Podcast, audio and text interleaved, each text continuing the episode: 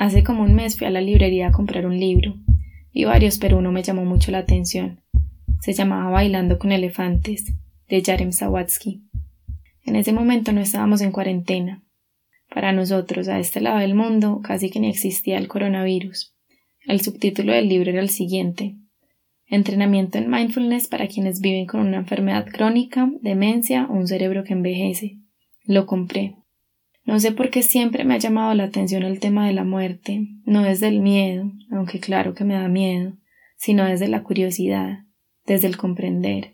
Me acuerdo que hace como cuatro años me inscribí a un taller sobre eso, sobre la muerte, cómo vivirla, cómo apoyar a quien la estaba viviendo, aunque ni me estaba muriendo ni tenía nadie que se estuviera muriendo. Es como un llamado, un algo que se me despierta en el alma que me lleva a interesarme por comprenderla. Así que vi este libro y lo compré. Como les dije, eso fue hace como un mes, pero nunca lo saqué del morral al que lo había metido cuando lo compré. Lo dejé ahí como estaba en el morral en mi cuarto. Cuando empezó la cuarentena, que en mi caso ya van como 18 días, bueno, tal vez más para cuando este podcast esté al aire, me pregunté qué libro me voy a leer y me acordé que había comprado ese. Lo empecé y lo terminé en dos días. Y pensé, es como si me hubiera anticipado, como si mi mente o mi alma supiera que venían estos tiempos y que ese libro me iba a ayudar a mí y a muchos a vivirlo diferente. No les voy a hacer un resumen del libro, para que quien quiera leerlo se lo lea, pero les voy a compartir partes de ese libro que en mi opinión nos sirven a todos a quienes estamos viviendo este proceso de cambio y en este caso somos todos. El autor del libro escribe en una parte Cuando descubres que estás muriendo de una dolencia incurable, una especie de claridad emerge. Es la lucidez de distinguir entre lo que importa y lo que no importa. Cierro comillas, aunque no las haya abierto. Y yo pienso que estamos viviendo eso tan vívidamente hoy Tal vez muchas de las cosas que antes nos quitaban el sueño no lo hacen ya tanto. Leí un post también que decía en estos días ¿Qué tanto piensas hoy en tu celulitis? Como poniendo en perspectiva nuestras preocupaciones. No les estoy diciendo que nos estemos muriendo, pero sí está muriendo la manera en que conocíamos la vida, ya sea temporalmente, ya sea un poco más allá en el tiempo. En este momento, la vida que conocíamos no existe y el riesgo de esa muerte o de la muerte de quienes nos importan ha puesto muchas cosas en perspectiva. ¿Qué hago con mi tiempo? ¿Cuánto deseé tener más tiempo y ahora que tal vez lo tengo, cómo aprovecharlo? ¿Quién soy sin salir de mi casa? ¿Quién soy en un espacio reducido? ¿Quién soy cuando no puedo escaparme de mi familia o del diálogo en mi mente? Cuando no puedo evitar el tiempo libre? Cuando hay espacio para lo que nunca lo hubo? quién soy ahora, que lo que nos preocupa sí es verdaderamente importante. ¿Dónde quedó eso por lo que nos preocupábamos tanto? Y tal vez podamos responder que en este momento no lo vemos. Hoy no lo vemos porque no es tan importante, y eso es lo lindo de estas situaciones que nos sacuden, que todo adquiere dimensiones diferentes. En otra parte del libro, el autor se pregunta porque necesitamos ir al otro lado del mundo para encontrar espacios sagrados. Y pensé que hoy tenemos todas las fronteras cerradas. No podemos tomar esas vacaciones que nos iban a dar un respiro. Los paseos quedaron cancelados. No podemos ir a aquel retiro que teníamos planeado, al camino de Santiago, al ashram, monasterio, iglesia, al lugar de los sueños, a la playa, al pueblo, a donde sea que nos hiciera sentir diferentes. Hoy no tenemos más que este espacio, no tenemos más que lo que tenemos enfrente, por redundante que suene.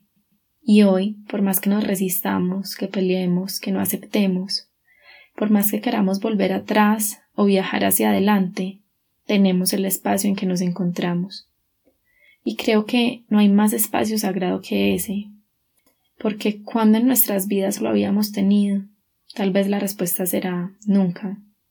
A continuación el autor decía Si no podemos establecer contacto con lo sagrado y responder a ello en cada paso que damos en casa, ¿qué nos hace pensar que lo haremos mejor en otro lugar? Pienso que hoy lo que ocurre es como un reflejo de lo que llevamos dentro.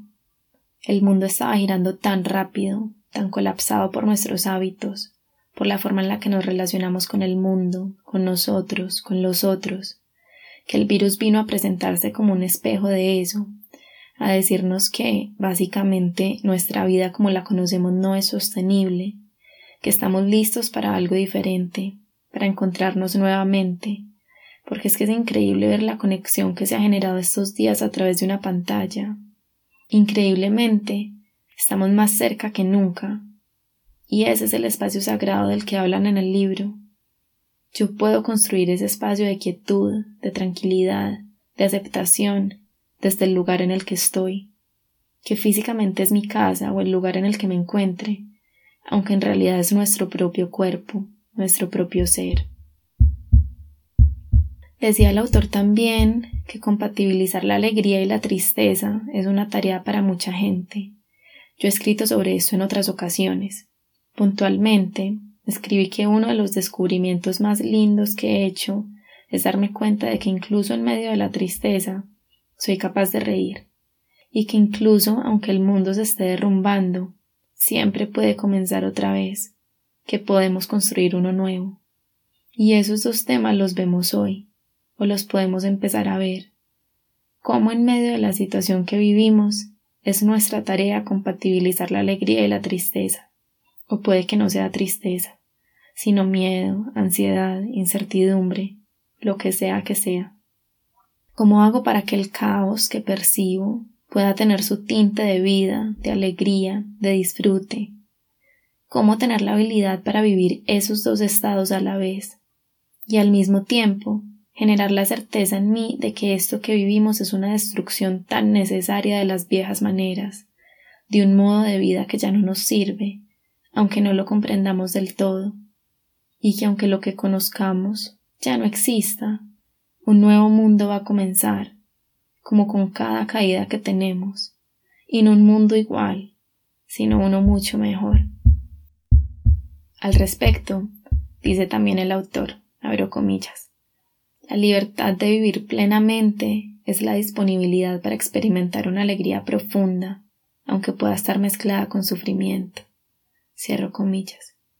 Creo que es algo que debemos tener muy presente hoy, ¿Cómo puedes traer alegría a tu vida sin invalidar lo que estás sintiendo? ¿Cómo puedes llenar estos días que han sido de zozobra, de un poco más de calma, de gozo? ¿Cómo puedes disfrutar de lo que puede ser disfrutado? Si esto suena muy general, sería bueno que eligieras solo una cosa. Hasta la siguiente pregunta. ¿Qué acción puedo realizar hoy que genere alegría y amor en mi interior? Y hazla cinco minutos, diez minutos, empieza hoy. En ese sentido, ¿qué podemos hacer para dejar de pelear con lo que estamos viviendo? Dice el libro que la enfermedad es una guerra sin enemigo, que los estudios médicos muestran que quienes se acercan a su enfermedad como un enemigo tienden a mostrar niveles elevados de depresión y ansiedad y una menor calidad de vida que quienes le atribuyen un significado más positivo. Ahora yo pienso que esto que estamos viviendo colectivamente lo podemos asemejar a una enfermedad en una escala muy grande, porque efectivamente nos enferma, y aunque no estemos enfermos, estamos confinados en nuestros hogares.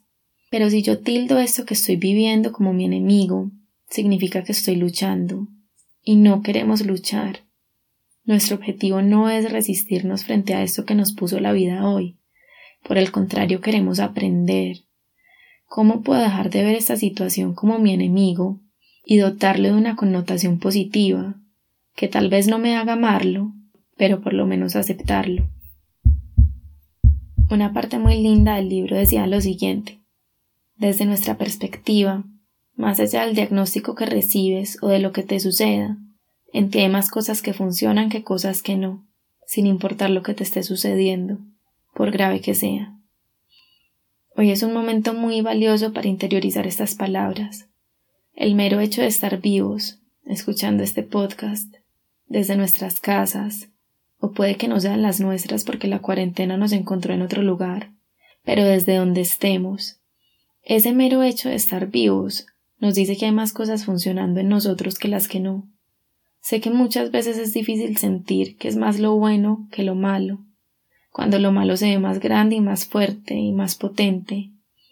Pero es especialmente importante en esas situaciones darle valor a eso bueno, hacer todo cuando esté, cuanto esté a nuestro alcance para poner en perspectiva lo que sucede, y contra el diálogo que pueda estar repitiéndose sin cesar en nuestra mente, saber que mientras estemos vivos, hay más cosas en nosotros funcionando que las que no. El autor termina hablando de la compasión. La compasión te pide ser amable contigo cuando las cosas se ponen feas, dice en el libro.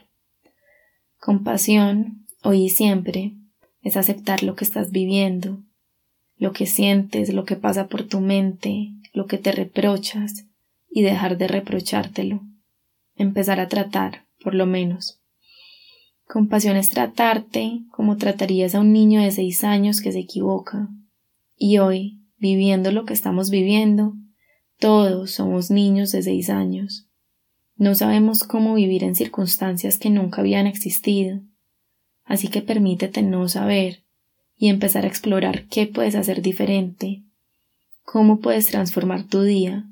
Y eso es importante, enfócate en un día, en este día. No te propongas hacer ejercicio todos los días o cultivar esa práctica de la que hablamos antes que te eleva la energía todos los días propóntelo hacerlo cada día, propóntelo hacerlo hoy. ¿Entiendes la diferencia? Míralo uno por uno, un día a la vez, y al final, la suma de esos días serán muchos. Para terminar, les doy el nombre del libro nuevamente, Bailando con Elefantes, igual al título de este podcast, de Yarem Sawatsky, para que lo lean si tienen la oportunidad. Y les doy las gracias por estar acá, escuchándome. Recuerden que me pueden escribir a través de mi Instagram, arroba luisa con y sugerirme todos los temas de los que quisieran que hablara. Y como siempre, no olvides que somos muchos, que somos tantos, todos con un corazón latiendo en la búsqueda de lo que nos habita. Muchísimas gracias por escucharme.